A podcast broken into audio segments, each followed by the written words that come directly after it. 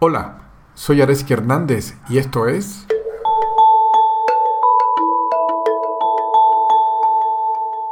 Las tres cualidades de lo que es real y tu verdadera esencia. El tema que te traigo hoy es precisamente, o lo he titulado, las tres cualidades de lo que es real y nuestra verdadera naturaleza. Otra forma de decirlo es las tres cualidades de lo que es real y qué es esencialmente nuestro, o qué es aquello que no nos pueden dar, o qué es aquello que no nos pueden quitar. Y voy a hacer un viaje a ver qué es real y qué tenemos que ver nosotros en esta conversación. Vamos a comenzar proponiéndote lo siguiente. Si algo es real, no puede desaparecer. Porque si desaparece, si algo desaparece, tiene que desaparecer dentro de otra cosa. ¿Cierto? Por ejemplo, imagina que tienes un cubo de agua, un hielo, y ese hielo lo pones en el agua. Y con el tiempo, ese hielo se derrite y, se transforma en agua. ¿De acuerdo? Entonces el hielo se desvanece en el agua. Y en ese sentido diríamos que la naturaleza del hielo no es algo que se llama hielo, sino la naturaleza del hielo es el agua, en el cual se desvanece cuando desaparece. ¿De acuerdo? En ese sentido el hielo no es real, sino el agua es la cualidad real del hielo. ¿De acuerdo? La segunda cualidad que te quiero traer de algo que sea real, además de que no puede desaparecer, te propongo añadirle algo que no puede cambiar. Algo es más real o profundamente real si no cambia. Entonces, regresando a esta metáfora que estamos hablando del hielo y el agua, diríamos que hielo no es real porque cambia y se transforma en agua. Pero el agua tampoco es real porque el agua cambia y se transforma en vapor de agua. Y entonces eh, en ese sentido, ni el hielo, ni el agua, en el sentido de líquido, ni el vapor de agua es algo real, sino que cuando tú miras con lupa y buscas internamente en cada uno de esos materiales, encontrarás algo que se llama H2O, una molécula, que puede cambiar de nombre y forma, pero la esencia detrás del cambio de nombre y forma es la molécula de agua que está presente en el hielo, está presente en el agua, está presente en el vapor, está presente en los ríos, en la lluvia, en los lagos. Todo eso son diferentes nombres y formas de una única esencia que es la molécula de H2O. Entonces, si tú tomas una molécula de H2O en cualquiera de esos lugares, agua, lluvia, hielo, es la misma molécula. Lo único que cambia es su forma, su relación, su actividad, su manifestación, pero la esencia es la misma. No es el hielo, no es el agua líquida, no es el gas, es la esencia que permanece constante detrás de cada una de esas diferentes nombres y formas. ¿Ok? Hasta ahora hemos visto dos cualidades de lo que es real. Después veremos qué tiene que ver con nosotros. Ahí te voy a llevar. Hemos visto que no puede desaparecer y no puede cambiar. Te propongo una tercera y última cualidad. Y es que no puede ser conocido a través de otra cosa, sino solo conocido a través de sí mismo. Por ejemplo, si algo es conocido, primero, que algo sea conocido significa que yo entiendo sus cualidades, entiendo cómo se comporta, entiendo qué es. Pero si algo es conocido a través de otra cosa, entonces esto que es conocido a través de otra cosa es tan real como real sea esta otra cosa. ¿No? Mm, por ejemplo, por eso hacemos mucha resistencia cuando en nuestra pareja llegamos y nos presenta y te presenta como él o ella es mi pareja. Entonces decimos, no, no, yo soy Eduardo, yo soy Areski, yo soy Carlos y también soy su pareja, ¿no?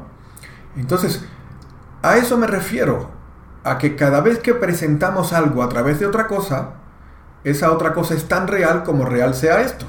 Por ejemplo, si miramos la nieve a través de unos lentes que son rosados, vemos la cualidad de la nieve de color rosa y la nieve se nos hace de color rosa. Pero la estamos viendo a través de este instrumento. La nieve es tan rosa como rosa es el tinte de los lentes a través de la cual la estoy mirando.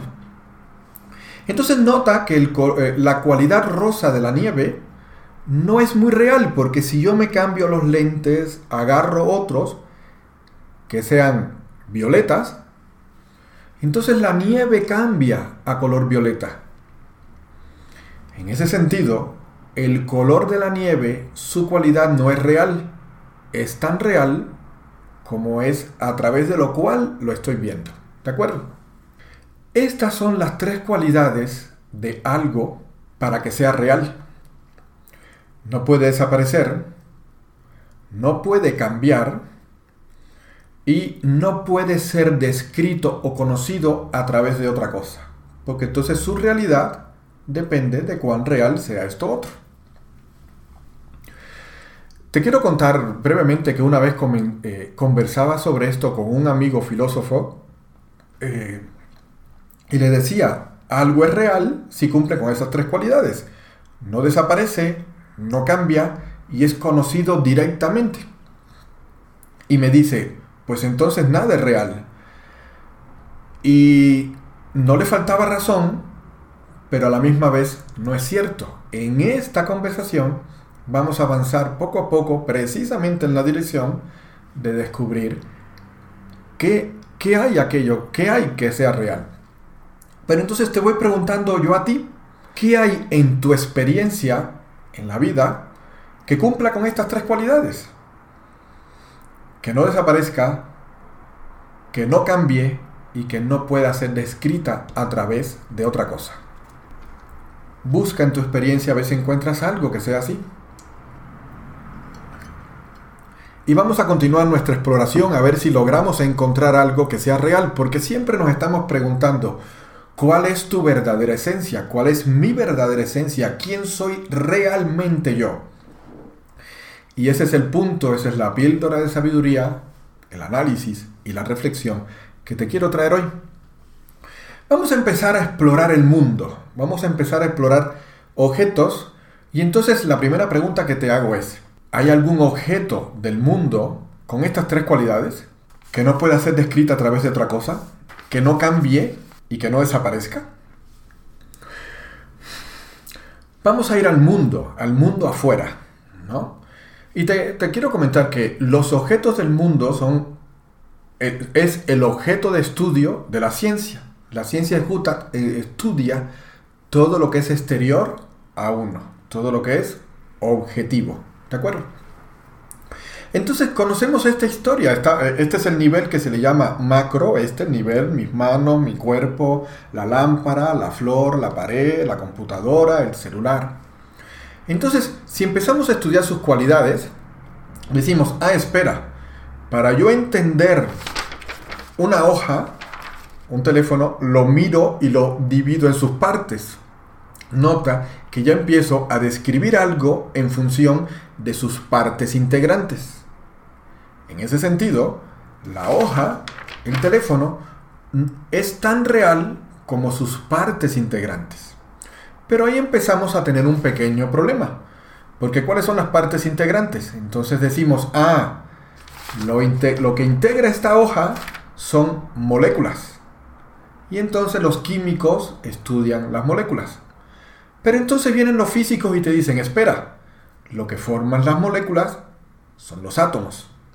Nota cómo vamos describiendo un objeto a partir de otra cosa, y de otra cosa, y de otra cosa. La hoja está formada por moléculas de celulosa, del árbol, del proceso que se hizo, pero esas moléculas están compuestas de átomos.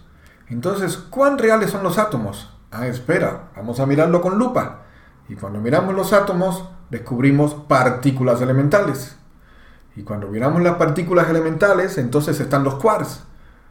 Y hasta ahora la ciencia ha parado en ese nivel, pero quién sabe si seguimos buscando cada vez más.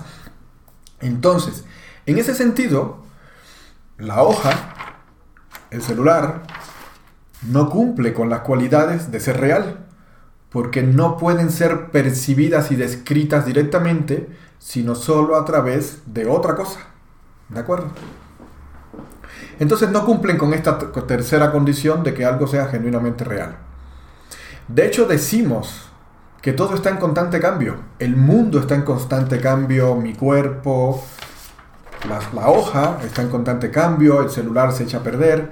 Entonces, en ese sentido, nota que si exigimos que para que algo sea real no puede cambiar, por eso mi amigo el filósofo decía, pues nada es real. ¿De acuerdo? Vamos a buscar objetos más sutiles. Cuando ya descubrimos que ningún objeto del mundo es real, de acuerdo a esta tercera condición, entonces vámonos a otros objetos sutiles que son nuestras sensaciones del cuerpo, nuestras emociones y nuestros pensamientos. Porque el mundo de los objetos es el mundo de las percepciones. Todo lo que percibimos en el mundo lo hacemos a través de las percepciones, ¿de acuerdo? Entonces dejamos las percepciones al lado del mundo externo y vamos al mundo interno. Nota que ya empiezo a establecer un puente entre lo que es real y lo que somos. Empiezo a explorarme a mí mismo.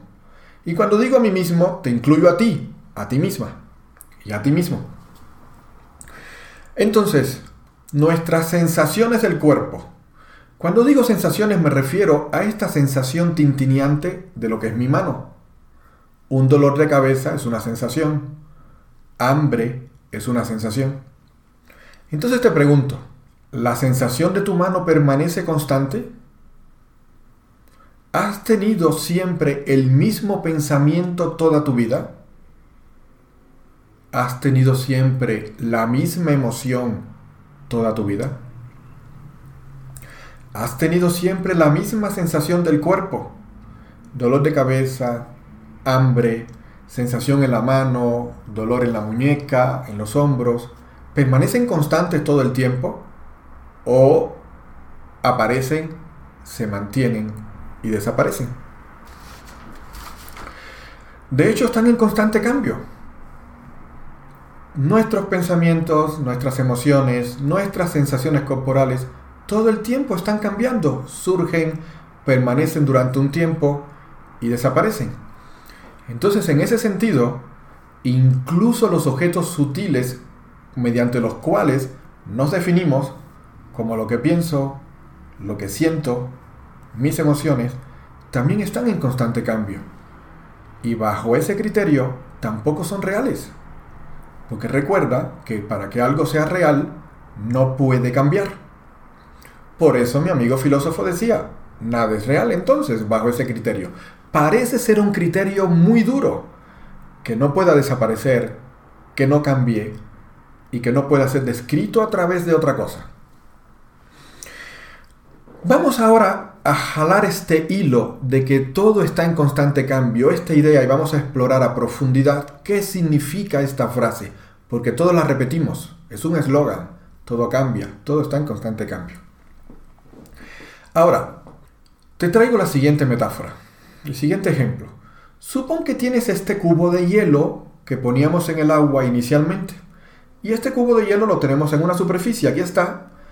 Tomamos una regla y medimos el cubo de hielo. Y el cubo de hielo mide un centímetro de lado. Sabemos que ese cubo de hielo se va derritiendo. Supón que tu regla se va encogiendo a la misma velocidad, a la misma razón que el cubo de hielo. Mide un centímetro, va disminuyendo, pero tu regla igualmente va disminuyendo a la misma razón que el cubo de hielo. pudieras detectar con la regla que el cubo de hielo cambia, si ese fuera el caso, si la regla cambia a la misma velocidad que cambia el cubo de hielo, ¿pudieras detectar a través de esta regla que el cubo de hielo cambia? No, no pudieras. Según esa regla, sigue midiendo un centímetro. En ese sentido, el hielo no cambiaría. Vamos a buscar otro ejemplo, explorando esta frase de que todo está en constante cambio. Supón que tú vas manejando a 80 km por hora y justo al lado tuyo va otro coche exactamente a 80 km por hora en la misma dirección y el conductor del otro coche está mientras maneja tomando un café, tomando algo. ¿Detectarías tú que el otro coche se mueve a 80 km por hora? La respuesta es que no. Si el otro coche se mueve a la misma velocidad que tú, tú no detectas que el otro coche se mueve a 80 km por hora. Está detenido a tu lado, completamente detenido respecto a ti. Entonces, ¿qué sentido tiene decir que todo está en constante cambio? La frase todo está en constante cambio se refiere a los objetos del mundo los objetos que percibimos a través de la percepción, oído, olfato, gusto, sabor, tacto, también se refiere a las emociones, también se refiere a las sensaciones corporales y también se refiere a nuestros pensamientos. Todo eso cambia. Pero la única manera de saber que todo eso cambia es si hay algo que permanece constante respecto a todo eso que cambia. Si hubiera algo, el que observa todos esos cambios, cambiara igualmente, ya viste que no percibiría el cambio.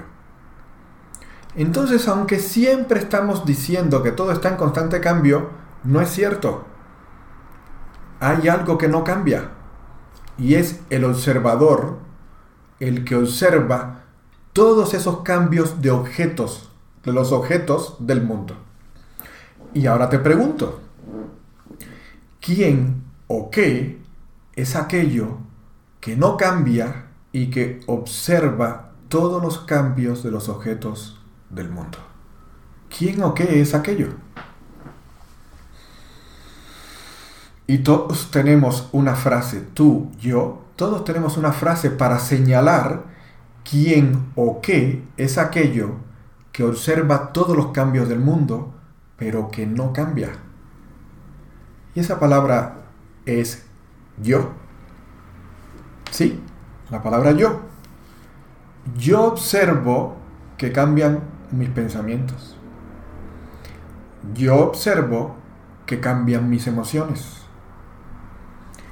Yo observo que cambian las sensaciones de mi cuerpo, mi dolor de cabeza viene y va, eh, la, tensión de mis hombros viene y va, mi hambre viene y va.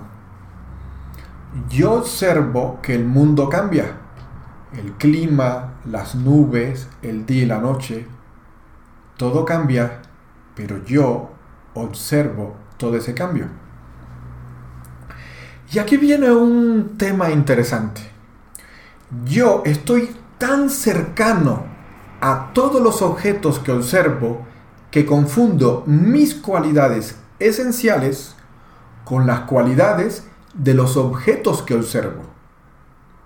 Y entonces me creo que como todo cambia, yo también cambio, porque estoy tan próximo a lo que siento, percibo, pienso que creo que tengo esas cualidades. Pero vamos a ver si eso es cierto aquí y ahora. Si yo también cambiara, ¿por qué me sigo diciendo yo? Si yo esencialmente cambiara a lo largo del tiempo, ¿no debería cambiar el nombre con el cual me llamo? Sin embargo, me digo yo ahora, me digo yo hace una hora, me digo yo hace seis meses, hace seis años, me digo yo hace cuando tenía seis años. Y te invito a hacerte esa pregunta ahora. ¿No te has llamado yo en esencia la misma persona? Pon, el nombre que gustes. Carlos, Areski, Silvia, Roberto, Claudia. Cuando dices yo Claudia, yo Areski, yo Roberto, yo Silvia, ¿no te refieres siempre a lo mismo? Recuerda que empezamos esta conversación hablando sobre las cualidades de lo que es real en esencia, que no puede desaparecer, no cambia y no es conocido a través de otra cosa. Vamos a hacer un filtro de este yo, de esas tres cualidades. Este yo, a lo que le llamo yo, podrá desaparecer. Y te pregunto, ¿has tú percibido alguna vez tu propia desaparición?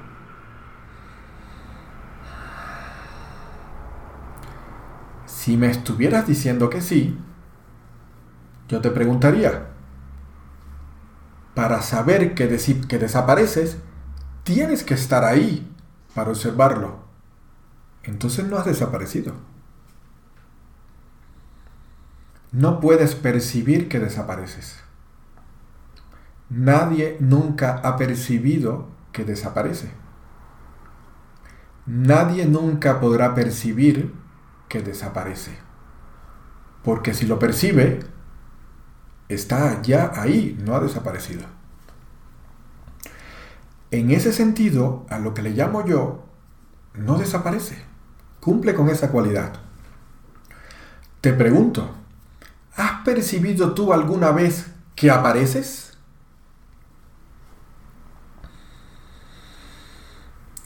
Para percibir que apareces, tienes que estar ahí antes de aparecer. Y eso no tiene sentido. No puedes estar antes de aparecer, porque entonces apareciste antes. Nadie nunca ha percibido que aparece. Nadie nunca podrá percibir que aparece.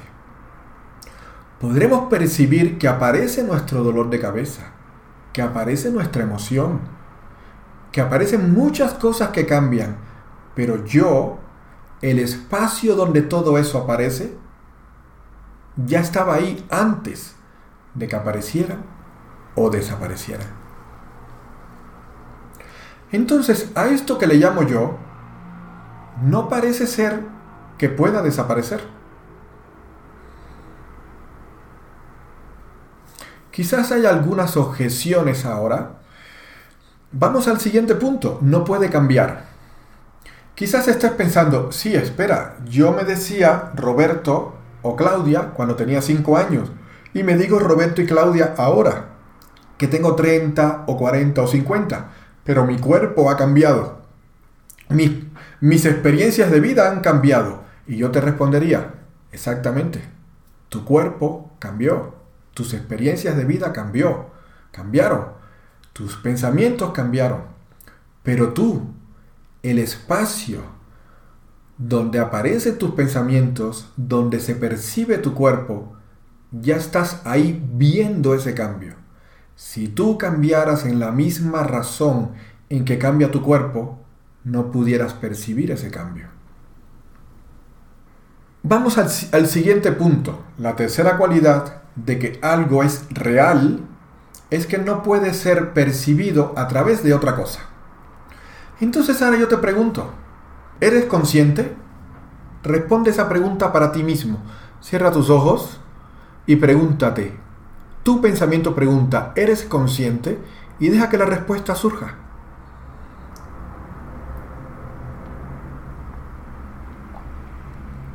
Espero que tu respuesta haya sido, claro, soy consciente. Soy consciente de la voz que estoy escuchando, de la imagen que estoy viendo en mi celular. Si tu respuesta fuera no sé si soy consciente, y me refiero consciente a percibir, no me refiero a si soy consciente de hacer las cosas bien o mal, no estoy hablando de ninguna ética, estoy hablando de percepción. Si tu respuesta fuera no, no sé si soy consciente, vamos a hacer la pregunta más sencilla. ¿Tú eres? Pregúntate, ¿soy? ¿Existo? Y espero que la respuesta sea sí. Y si la respuesta es no sé, te dejo esa pregunta y la siguiente vez que nos veamos podremos seguir hablando de ella. Partamos sobre la base de que me respondes, claro, soy consciente, existo. Y ahora viene el detalle interesante. ¿Tú crees que existes? ¿Es una creencia o es una experiencia directa? ¿Alguien te enseñó a creer que existes o estás segura. Es una experiencia directa.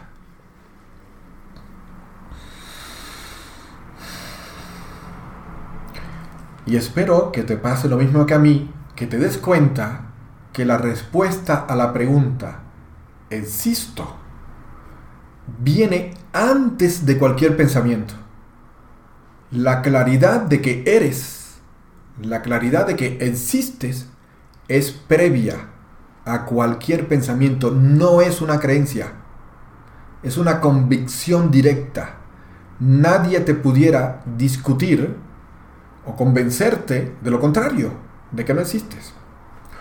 Por lo tanto, la experiencia de yo, recuerda que le llamábamos a aquello que ve todas tus percepciones, emociones, sensaciones, le llamas yo y estamos explorando si cumple las tres cualidades de que algo es real. La última era si tiene que ser descrito a través de otra cosa. Te pregunto, ¿necesitas tú ser descrita o descrito a través de otra cosa para saber que existes? Y la respuesta es que no. Es una experiencia directa. No necesitas ninguna explicación de nadie. No necesitas que nadie te lo haga creer. Es directo. Entonces, si aquello que le llamo yo no desaparece, porque nadie puede percibir que desaparece. Nadie puede percibir su propia desaparición. Aunque hablamos de que muero y que nazco, y es una convención social, pero nadie percibe su nacimiento y nadie percibe su muerte. Es cierto que el cuerpo cambia, es cierto que el cuerpo envejece, es cierto que el cuerpo enferma, es cierto que el cuerpo muere, pero tú eres, estabas ahí antes de percibir tu cuerpo. De la, misma, de la misma manera que percibes el sonido de mi voz, percibes tus emociones, percibes tus sensaciones corporales, percibes tus pensamientos. Tú no eres tu cuerpo. Tú eres el espacio constante y permanente donde se manifiesta todo aquello que cambia. Pero tú no cambias. lo que es esencialmente tú, lo que no te pueden quitar, porque, por ejemplo, imagina que, alguien tiene un accidente y, pierde una mano o una parte del cuerpo. Diríamos que esa persona dejó de ser él. Evidentemente no. Cuando tenemos una emoción que viene, permanece y se va, cuando la emoción se va, decimos, una parte de mí se fue y ya no soy tan yo? Evidentemente no. Sigo siendo yo. La emoción se fue. Mis pensamientos, mis emociones, mi cuerpo y los objetos del mundo aparecen, se mantienen, cambian en el espacio de aquello que yo soy previo a la aparición de todo eso. Y a eso le llamamos yo soy. y tiene la cualidad de siempre estar presente. Era el mismo hace media hora cuando empezamos a hablar. Era el mismo hace seis meses. Era el mismo hace un año. Era el mismo cuando yo tenía seis años. Es la misma presencia. Y siempre es consciente.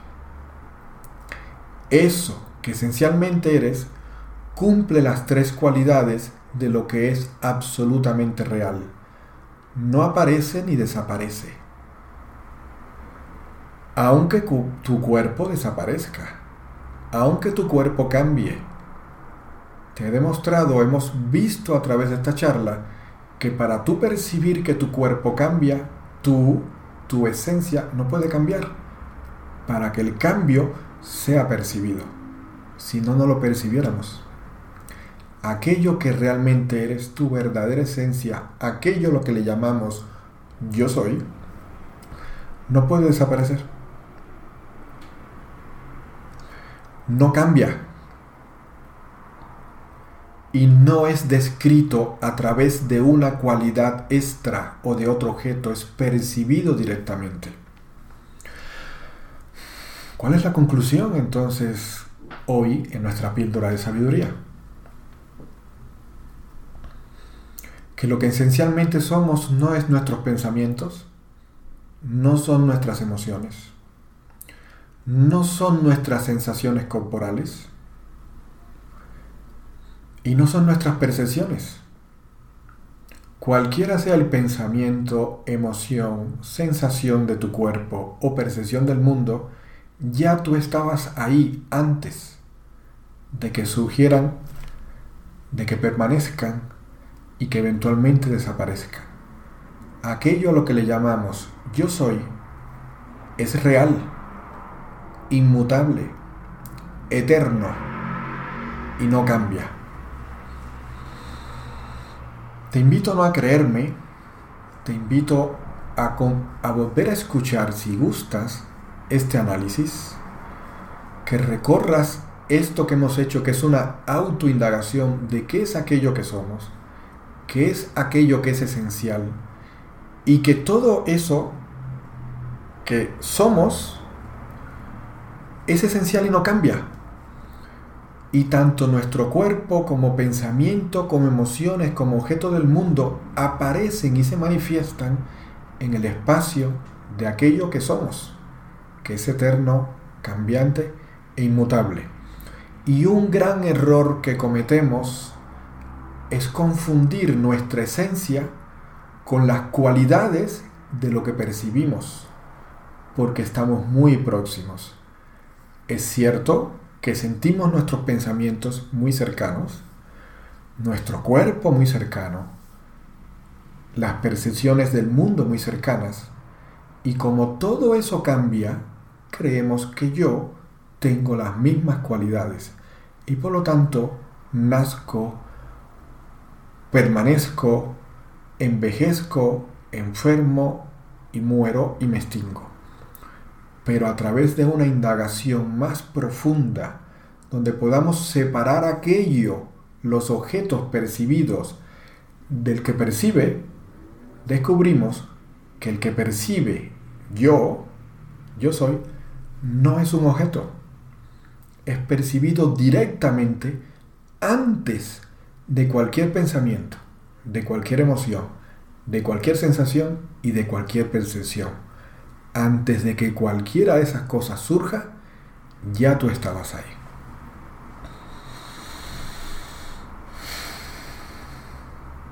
Esta es la reflexión que tenía para ti hoy.